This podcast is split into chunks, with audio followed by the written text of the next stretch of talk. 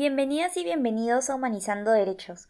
Mi nombre es Gabriela Quiroz Ligarda y es un gusto tenerles aquí presentes. Este nuevo episodio se titula Resocializar o castigar los centros penitenciarios en nuestra sociedad peruana.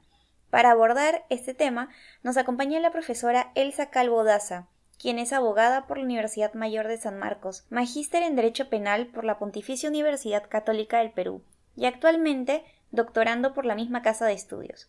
Cuenta con estudios en gestión pública por la Universidad Pacífico, es profesora de Derecho Penal en la PUC y actualmente labora en la Dirección de Personas Adultas Mayores del Ministerio de la Mujer y Poblaciones Vulnerables. Muchas gracias, profesora, por acompañarnos en este episodio.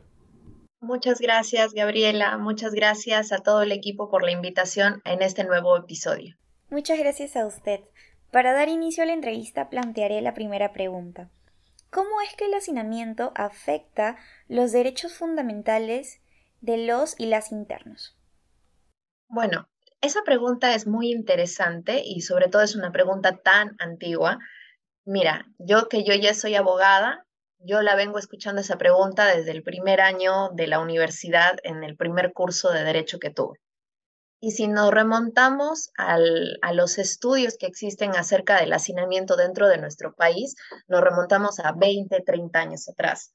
De hecho, los informes por parte de la Defensoría del Pueblo, más detallados que ya reportaban temas de hacinamiento en los centros penitenciarios, datan de 1998-1999, es decir, ya hace más de 20 años. El hacinamiento en los centros penitenciarios no es un tema de reciente data, es un tema que ha ido creciendo y endureciéndose a través de los años. Este tema ha vuelto a salir de moda, por decirlo así, a raíz del tema de la pandemia. La pandemia del COVID-19 encrudeció toda nuestra realidad y salió a flote todos los problemas sociales que tenemos como país entre ellos uno de los problemas más crudos, el tema del sistema penitenciario. Ya nosotros también ya desde el año 2014 eh, hay una sentencia en el Tribunal Constitucional que se llegó a publicar en el 2020, junio del 2020 más o menos, el expediente 5436-2014, proceso de habeas corpus, donde da cuenta de la vulneración de derechos dentro de los centros penitenciarios. A partir de ello, el Tribunal Constitucional habla de este problema y declara estado de cosas inconstitucionales en los centros penitenciarios dentro de nuestro país, diciendo en, breve, en breves palabras, el Estado peruano está vulnerando derechos humanos de manera sistemática al no garantizar que los centros penitenciarios se respeten los derechos humanos y en esa medida se logre el fin constitucional de la pena. Entonces, el contexto que podemos ver detrás del problema de los centros penitenciarios no es un contexto reciente, es un contexto antiguo.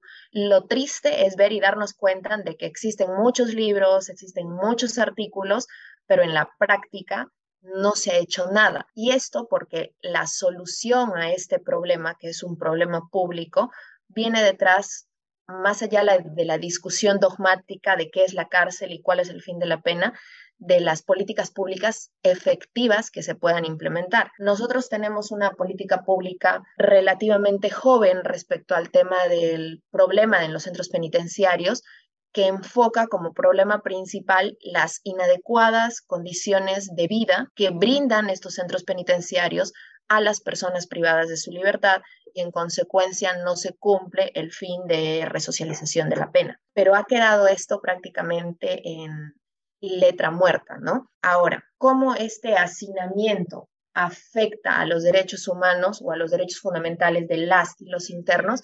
De diversa forma. Si bien se está cumpliendo una pena privativa de libertad y se está afectando un derecho fundamental como la libertad, en la medida de que este no es absoluto y se está restringiendo en la medida de una sentencia justa fundada en derecho, no se deberían limitar los otros derechos como el derecho a la salud, mental y física, el derecho a, un establecimiento limpio, el derecho a poder dormir bajo un centro seguro, cosas que lamentablemente eh, no, no se cumplen dado el hacinamiento que existe. Nosotros cuando hablamos también de hacinamiento y los derechos fundamentales, nos ponemos a reflexionar sobre qué es lo que ha generado este hacinamiento en las cárceles. Y se han descubierto muchas, muchas causas, ¿no? Que están ahí a la luz, sino que no son atendidas. En principio, el tema de la prisión preventiva. Ya desde hace muchos años vienen las voces fuertes diciéndole a todos los, al Ministerio Público y al Poder Judicial, la prisión preventiva no es una pena. La prisión preventiva debe darse de manera excepcional. La prisión preventiva no debe ser el primer mecanismo que utilice el, el Ministerio Público para resguardar una investigación. Lamentablemente no hay esta respuesta por parte de los operadores de justicia, ¿no?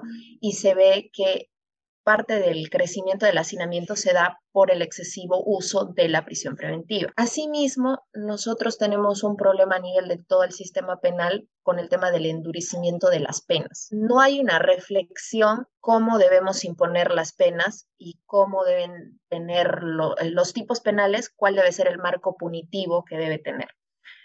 Por ejemplo, el delito de violación sexual, violación sexual de menores específicamente, un delito totalmente reprochable, repudiable por toda la sociedad. La respuesta que se ha dado a ese fenómeno criminal no ha sido una respuesta pensante, razonada, desde la academia que busque en realidad erradicar el problema. La única respuesta que, que, se ha dado hace no muchos años, seis años más o menos, o cinco años, ha sido endurecer las penas. Ahora ya toda violación sexual de menor de 14 años es cadena perpetua. ¿Qué implica esto? Más ingresos indefinidos a los centros penitenciarios. Ojo que no estoy minimizando el delito. Lo que estoy cuestionando es que la pena o la pena privativa de libertad no debería ser la primera solución para erradicar o luchar contra un problema social como es. A la par de este endurecimiento de penas viene el tema de la reducción de los beneficios penitenciarios, bajo la misma lógica. No hay un razonamiento o una discusión para la modificación o reducción de beneficios penitenciarios. La única respuesta es estos delitos son tan reprochables por la sociedad que hay que quitarles los beneficios penitenciarios. Y nosotros hacemos un recuento histórico de los beneficios penitenciarios y nos damos cuenta que han ido desapareciendo año tras año. Entonces, en la práctica tenemos penas draconianas que superan los 20, 25, 30 cadena perpetua en muchísimos delitos, sumado a exclusión de estos delitos para acceder a beneficios penitenciarios que permitan una salida anticipada o adelantada de los centros, de las cárceles. Lo que sigue generando que hay una puerta de entrada a las cárceles, a los centros penitenciarios, pero no hay una puerta de salida. Ahora, imaginémonos, nosotros nada más en casa, viviendo quizás a veces en departamentos muy chiquititos o en cuartitos, cuando a veces venimos de provincia muy chiquititos una sola persona parece que se aloca en dos metros cuadrados. Y pese a que podemos estar en un espacio limpio, con una cama donde dormir, cumpliendo nuestras necesidades básicas de vestimenta, de alimentación. Ahora imaginemos que en ese cuartito de dos por dos no está solo una persona, sino están diez personas y no están en condiciones, el cuartito al que hago referencia no está en condiciones de higiene respectiva. No hay comida y sobre todo no hay seguridad. Este es el escenario de las cárceles en nuestro Perú. Lugares o cuartos donde deberían entrar dos, tres personas, están entrando 15, 20 personas. Esto genera asimismo que no haya suficiente infraestructura que aguante a todas esas personas. No hay suficiente personal de limpieza para las limpiezas de las cárceles no hay suficiente personal de seguridad para resguardar el orden dentro de los centros penitenciarios. Y todo esto no hace más que generar un caos interno dentro de los centros penitenciarios, que es el caldo de cultivo de la afectación de los derechos humanos. Muchas gracias por su primera respuesta. Ello me permite introducir a la siguiente. Dentro de las múltiples razones, ¿cuál sería el o los factores más resaltantes que generan el alto crecimiento de la población penitenciaria. Claro. Si nos ponemos a reflexionar, nos damos cuenta que a la par que han crecido las cárceles, han crecido las ciudades.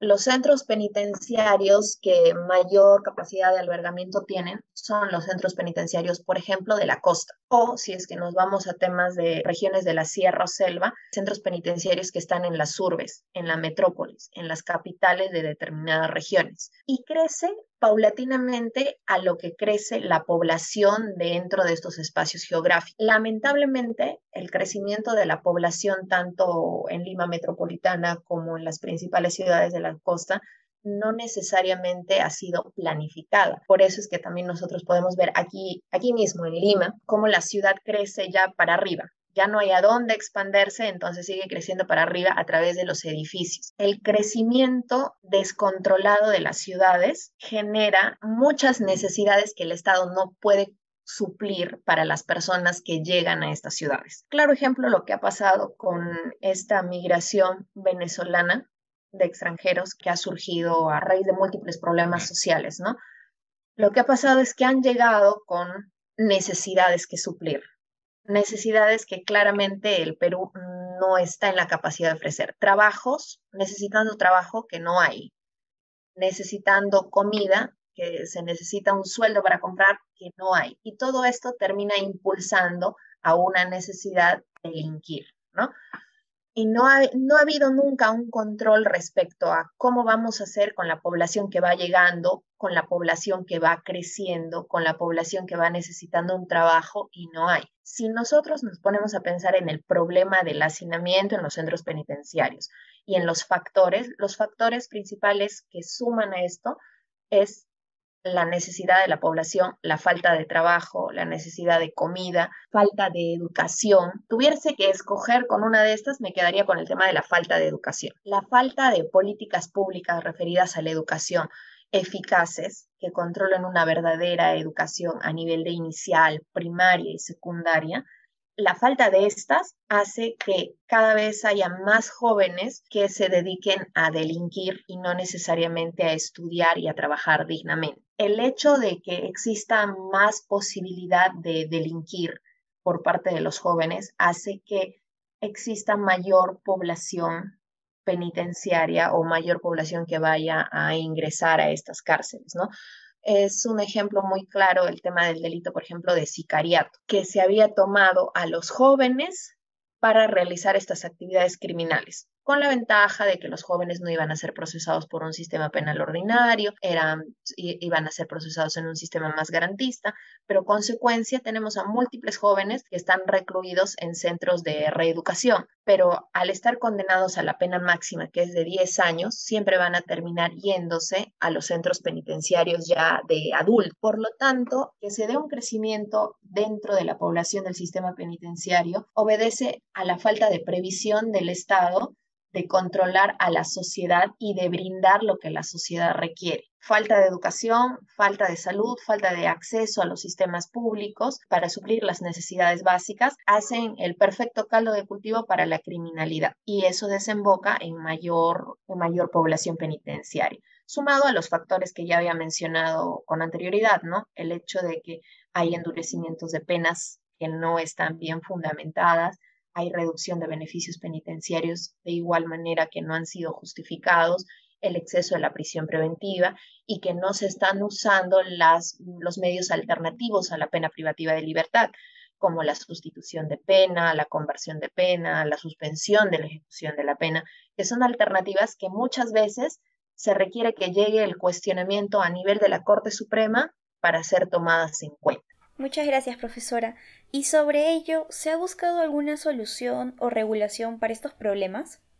Las discusiones referentes al hacinamiento en los centros penitenciarios ha generado que constantemente desde la academia se haga un grito para decir no usen la prisión preventiva como pena privativa de libertad, dando los fundamentos académicos necesarios para ellos han habido diferentes artículos académicos también respecto al cuestionamiento del endurecimiento de las penas, reducción de los beneficios penitenciarios, estudios donde se plantea el uso alternativo, eh, uso alternativo a la pena privativa de libertad.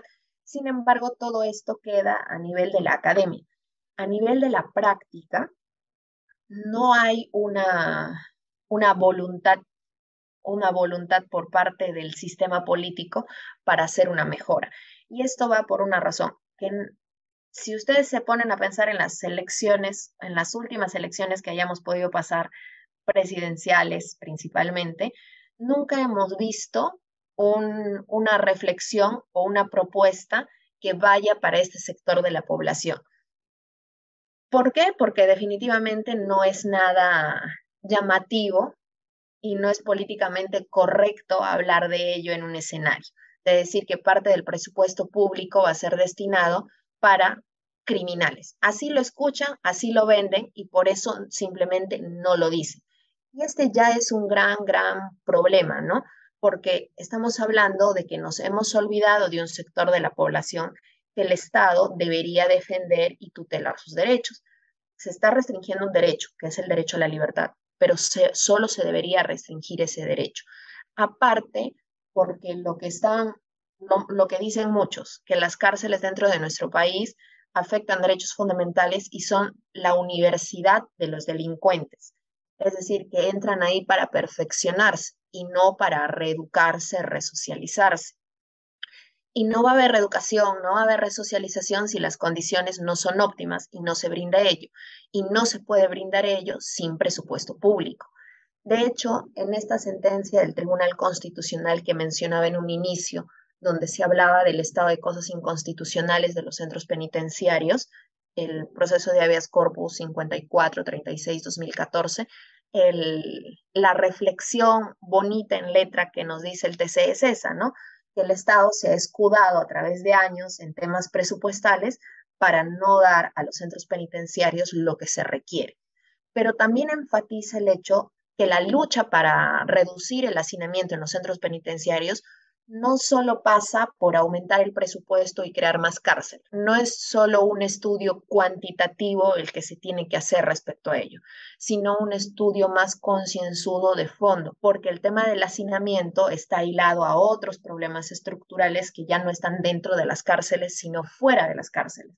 Lo que les venía diciendo, el tema de la prisión preventiva, el tema de la educación, el tema del acceso a, centros de trabajo, entre otros. En buena cuenta, ha habido algunas voces y algunas voluntades que de vez en cuando ponen en palestra la discusión de la vulneración de derechos humanos dentro de los centros penitenciarios y buscan hacer algo. La Defensoría del Pueblo, como digo, si no me equivoco, su último informe de centros penitenciarios ha sido en el año 2018-2019, sigue reportando el Tribunal Constitucional ha dicho en una sentencia que el Estado peruano vulnera derechos humanos dentro de los centros penitenciarios, pero no hay una voluntad política o de gestión pública para hacer un cambio. Y lamentablemente sin esta voluntad política y sin, este cambio en la gestión que se pueda hacer dentro de los centros penitenciarios, todo queda en, en letra muerta. Gracias.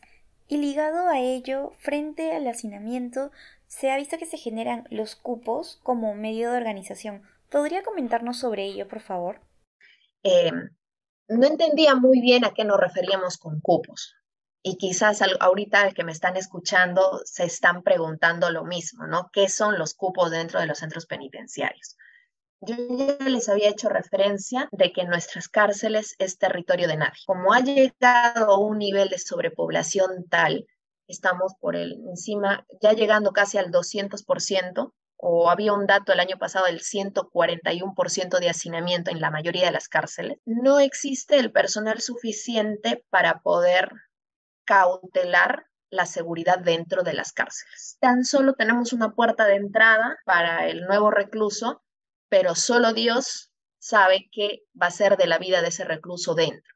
Si le toca un día que comer, si es que tiene dónde dormir, cuál es su cama, cuál es su cuarto, Solo Dios lo sabe. Nosotros estamos acostumbrados, sobre todo las personas que quizás nunca han pisado un centro penitenciario, a tener la referencia de las cárceles, de estas cárceles de Estados Unidos, las que aparecen en las películas, o de las cárceles que podemos ver en series, de las cárceles europeas, que insisto, incluso ahí no grafican la realidad, lo que podemos ver en la ficción, de que quien maneja el centro penitenciario sabe quién entra, el nombre de la persona quien entra, sabe que va a ir al cuarto número tal y sabe que va a comer todos los días.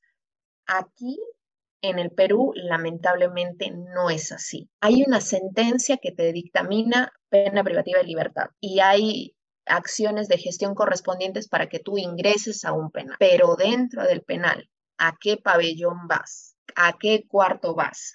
Y qué día comes y qué día no, eso ya empieza a ser algo bastante incierto. No es falso entonces las historias que se reportan y los diferentes documentos académicos donde se reporta que para que tú vivas dentro de la cárcel tienes que pagar a quien gobierna la cárcel, que usualmente son los delincuentes que ya llevan mayor tiempo y que gobiernan mejor dentro de estas cárceles. En buena cuenta, uno paga para que pueda eh, tener una cama, un colchón, un hueco donde estás seguro que no te va a pasar nada y vas a poder pasar la noche. Pagas para poder comer dentro de este centro penitenciario. Es una mafia que se genera dentro de los centros penitenciarios, pero una mafia que obedece al desgobierno que existe dentro de los centros penitenciarios.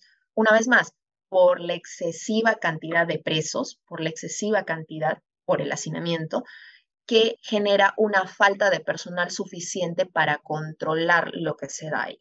Esta sentencia del Tribunal Constitucional la sigo citando porque también da cuenta, por ejemplo, de aquellas personas que ingresan a la cárcel que no correspondía que ingresen o que no correspondía que se queden. ¿A qué me refiero? Muchas de las personas que están en las cárceles, hay datos que hasta puede llegar a más del 40% de las personas que están dentro de un centro penitenciario, son personas que no cuentan con una sentencia firme, no, son, son personas que no cuentan con una pena privativa de libertad firme, sino son personas que están siendo procesadas, que están ahí por prisión preventiva.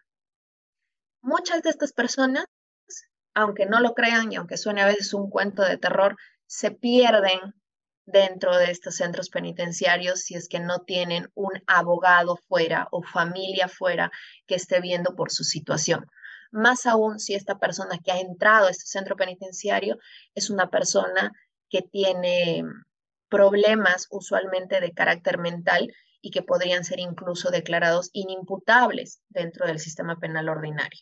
Entonces, se han dado casos dentro, sobre todo, por ejemplo, del, el penal Castro Castro, si no me equivoco, o hay reportes en otros penales aquí en Lima, donde hay sectores dentro de los centros penitenciarios donde están aquellas personas a las que les llaman los locos, personas que ya no necesariamente están en sus cabales y a las que claramente día a día se les está vulnerando de manera más flagrante el derecho a la salud, principalmente el derecho a una atención mental. Y personas que ni siquiera hay un control establecido de si están ahí ya con una sentencia firme o están en un proceso. Proceso que, como ya muchos de nosotros sabremos, aquí en el Perú suelen durar años, sobre todo si es que no hay un debido control por parte, insisto, de la familia o del mismo abogado. Súper interesante lo que nos comenta, profesora. Entonces, ¿se podría decir que el propósito de las cárceles es el mismo desde que se crearon? ¿O cuál es el lugar que tienen actualmente los centros penitenciarios en nuestra sociedad del siglo XXI? ¿Este fin que tienen estas instituciones respetaría los derechos humanos? Gracias por la pregunta. ¿Cuál es el propósito de las cárceles desde el inicio de la historia hasta la actualidad? Definitivamente no es el mismo. El tema del cuál es el propósito de la cárcel va de la mano con cuál fue el fin de la pena y el fin del derecho penal a través de la historia. En, los inicios podemos ver que el tema de la cárcel era un establecimiento en el cual te quedabas hasta recibir, hasta esperar recibir la condena, que usualmente eran condenas eh, mortales, guillotina, ahorcamiento, fusilamiento, entre otros. Claro está, esto fue evolucionando. Pasamos a aquellas cárceles en donde tú tenías que expiar la culpa que habías cometido, el daño que habías generado a la sociedad a través de la comisión de un delito. Y empezamos ya a encontrar a cárceles en donde las personas privadas de su libertad eran obligadas, por decirlo así, a realizar algún trabajo en beneficio de la sociedad. Esto cuando ya fue avanzando y desarrollándose, sobre todo en el marco de un Estado constitucional de derecho, se vio que el tema de la pena, si bien traía un trasfondo de castigo, tenía que tener ya también un fin que dignifique a la persona y que no afecte su dignidad de ser humano. Es por ello, por ejemplo, que dentro de nuestra constitución tenemos esto muy bonito que nos dice en el numeral 22, inciso 39, de que nuestros centros penitenciarios tienen un fin de reeducación, resocialización, de resocialización. Lamentablemente, si bien este es el marco de un Estado constitucional de derecho, esto es lo que debería ser, pero como hemos venido hablando a lo largo de estos minutos, es algo que en la práctica no se da. No se da por las condiciones previas en las que tenemos nuestros centros penitenciarios. No se puede pensar en resocializar y en reeducar si es que dentro de las cárceles no se tienen los, eh, no se suplen las necesidades básicas del ser humano, porque, insisto, se está privando del derecho a la libertad, del derecho al libre tránsito, pero no se está privando a la persona del derecho a la alimentación, del derecho al vestir, del derecho a la seguridad, del derecho a educarse. Eso no se debería privar pero en la práctica vemos que no se da y hay esta afectación en cadena de diferentes derechos humanos que evitan que se cumpla con el fin constitucional dispuesto para los centros penitenciarios. Em, ahí la pregunta era si es que este fin de las cárceles respeta a los derechos humanos. El fin constitucional que tenemos en letra dentro de nuestra constitución, claro que lo respeta. De hecho, lo toma como base para el funcionamiento y la constitucionalidad de un sistema penitenciario en el Perú. Lamentablemente, esto no se da y claramente ya lo ha dicho el máximo intérprete de la Constitución. Nuestro Tribunal Constitucional, en el ya tan mencionado habeas corpus, indica que no se está cumpliendo, que todo lo contrario, el Estado peruano de manera sistemática está afectando los derechos humanos al seguir ingresando a personas a centros penitenciarios en donde se vulneran día a día los derechos humanos, porque no se puede buscar la resocialización y la, y la reeducación cuando hay tantas deficiencias estructurales en persona a nivel de normativa dentro de nuestras cárceles. Muchas gracias, profesora. Finalmente nos gustaría resaltar que el Estado no cumple con su rol resocializador en la sociedad. Por un lado, muchas personas cuando culminan su condena, en lugar de alejarse del accionar delictivo, vuelven a las calles aún más perfeccionados en ello. Por otro lado, existen personas que desean alejarse de este tipo de actos, pero encuentran múltiples prejuicios y obstáculos al momento de reinsertarse en la sociedad. Por ello, en estos casos, las personas vuelven a delinquir. En este difícil contexto, ¿cuáles son algunas medidas que podría implementar el Estado para conseguir una resocialización efectiva? Gracias por la pregunta. Nosotros a lo largo de esta conversación hemos visto de que el fin constitucional de un centro penitenciario está solo en la letra. En la práctica existe flagrante y constante afectación de derechos humanos. El principal problema que veo acá en esto es que no se ha sensibilizado en el tema a la población. ¿A qué me refiero? Vemos o pensamos en aquellas personas que están dentro de un centro penitenciario como los otros. Y solo los vemos los estudiantes de derecho y los abogados que vemos derecho penal. De ahí nadie más los ve. Si nos vamos a la sociedad, la sociedad solo toma en cuenta a los reclusos cuando es un familiar el que está en esa zona. Si es que no es un familiar, podemos hacer una encuesta e ir preguntando por la calle. Nadie piensa quién vive en ese penal, cómo vive, si come, si duerme, si lo están tratando bien, si está cumpliendo adecuadamente su condena o no. Es el menor de las preocupaciones. Y bueno, eso se puede entender de la persona a pie, pero lamentablemente esta falta de sensibilidad con estas personas, con los reclusos y la y la dejadez de preocuparnos por sus intereses y sus derechos fundamentales viene principalmente por parte del Estado y eso tiene relación con lo que mencioné hace algunos minutos, de que es políticamente incorrecto o no es nada llamativo en una campaña política hacer mención a que los, eh, los tributos de las personas de a pie van a ir a parar en cierto porcentaje a centros penitenciarios. Y esto va, es una cadena de problemas. Se entiende que la gente de a pie diga, ¿por qué mis tributos van a ir ahí cuando hay otras necesidades? Porque en efecto tenemos otras necesidades, educación, salud, para la gente que está fuera de las cárceles. Pero esto lo único que hace es deshumanizar e ignorar a esta población. Y esto tan solo recrudece una y otra vez más sus, sus problemas y la afectación de sus derechos y entramos ahí a un ciclo sin fin.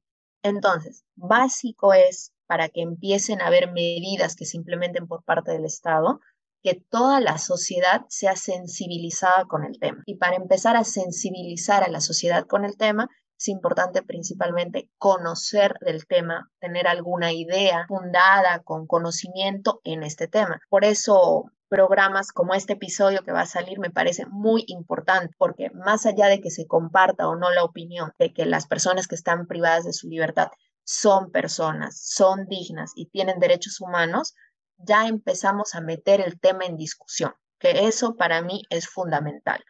El segundo punto, ya por parte, eso sí, del Estado, es necesariamente empezar a implementar políticas públicas efectivas dentro de los centros penitenciarios y sobre todo como, lo, como, lo, como muy bien lo mencionaste, para aquellos que salen de estos centros penitenciarios. Como habías mencionado, yo trabajo en el Ministerio de la Mujer de Poblaciones Vulnerables, específicamente en la Dirección de Personas Adultas Mayores. Nuestra población objetiva para ver y ver que sus derechos se cumplan son todas aquellas personas que son de 60 años a más.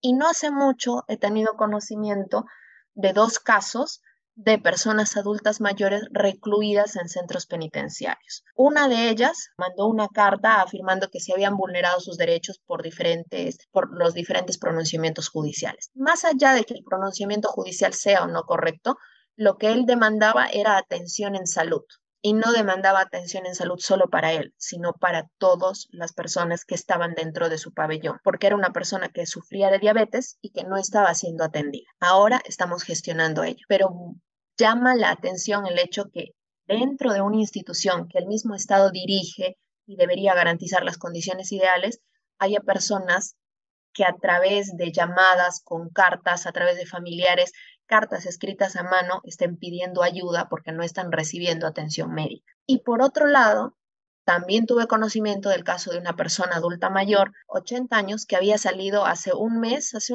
hace pocos meses, de la cárcel. Había estado recluido en la cárcel por seis años, cinco años. Es decir, esta persona había entrado a más de los 70 años a la cárcel. Ahí ya empieza a llamar la atención porque no era un delito de sangre ni un delito sexual, cómo una persona con tanta edad han hecho que ingrese a un centro penitenciario. ¿Con qué fin? ¿Hay un fin de resocialización, de reeducación? No. Ha ingresado y cuando ha salido, él solo tenía como familia un hijo, hijo que por cierto ahora no se encuentra, y está solo y está necesitando atención. Y ahí nos damos cuenta de que el centro penitenciario en este caso y la pena en este caso lo único que ha hecho es romper redes familiares y redes sociales y ha votado de la cárcel a un sistema, ha sacado de la cárcel a una persona que ya no conoce a nadie dentro de esta sociedad. Y por último, ya el tercer caso, y esto ya para cerrar, casos de personas adultas mayores de no, de no más de 70 años, 60, 65 años, que han salido de los otros penitenciarios y dicen lo que tú mencionabas al final. Soy una persona autovalente, quiero trabajar, pero nadie me da trabajo. Y esta es una constante. Nadie da trabajo porque hay un prejuicio. Y ese prejuicio es el que has estado en la cárcel. ¿Y en qué cárcel? En una cárcel peruana, donde no hay resocialización, donde no hay reeducación y pensamos que ingresan para perfeccionarse en la delincuencia. Nosotros deberíamos apoyar, sobre todo con el tema del Ministerio del Trabajo, programas que brinden puestos de trabajo específicos para estas personas, para poder generarles un medio de alimentación, un medio de subsistencia en esta sociedad y así permitirlos que se reinserten a la sociedad. Muchas gracias por su respuesta y hemos llegado al final de la entrevista. Nuevamente le agradecemos por su disposición de participar con nosotros en este episodio de Humanizando Derechos. Muchas gracias, Gabriela. Otra vez, gracias a todo el equipo. Los felicito por, por esta iniciativa de compartir temas tan interesantes con toda la sociedad y sobre todo por dar un espacio dentro de su proyecto a este episodio que trata de una población que, como ya referido, está olvidada y que se está afectando sus derechos humanos y se necesita una discusión a nivel de toda la sociedad. Nuevamente muchas gracias profesora Elsa. Los y las invitamos a sintonizarnos en Humanizando Derechos y a seguirnos en todas nuestras redes sociales como equipo de derechos humanos. Que tengan un lindo día. Gracias.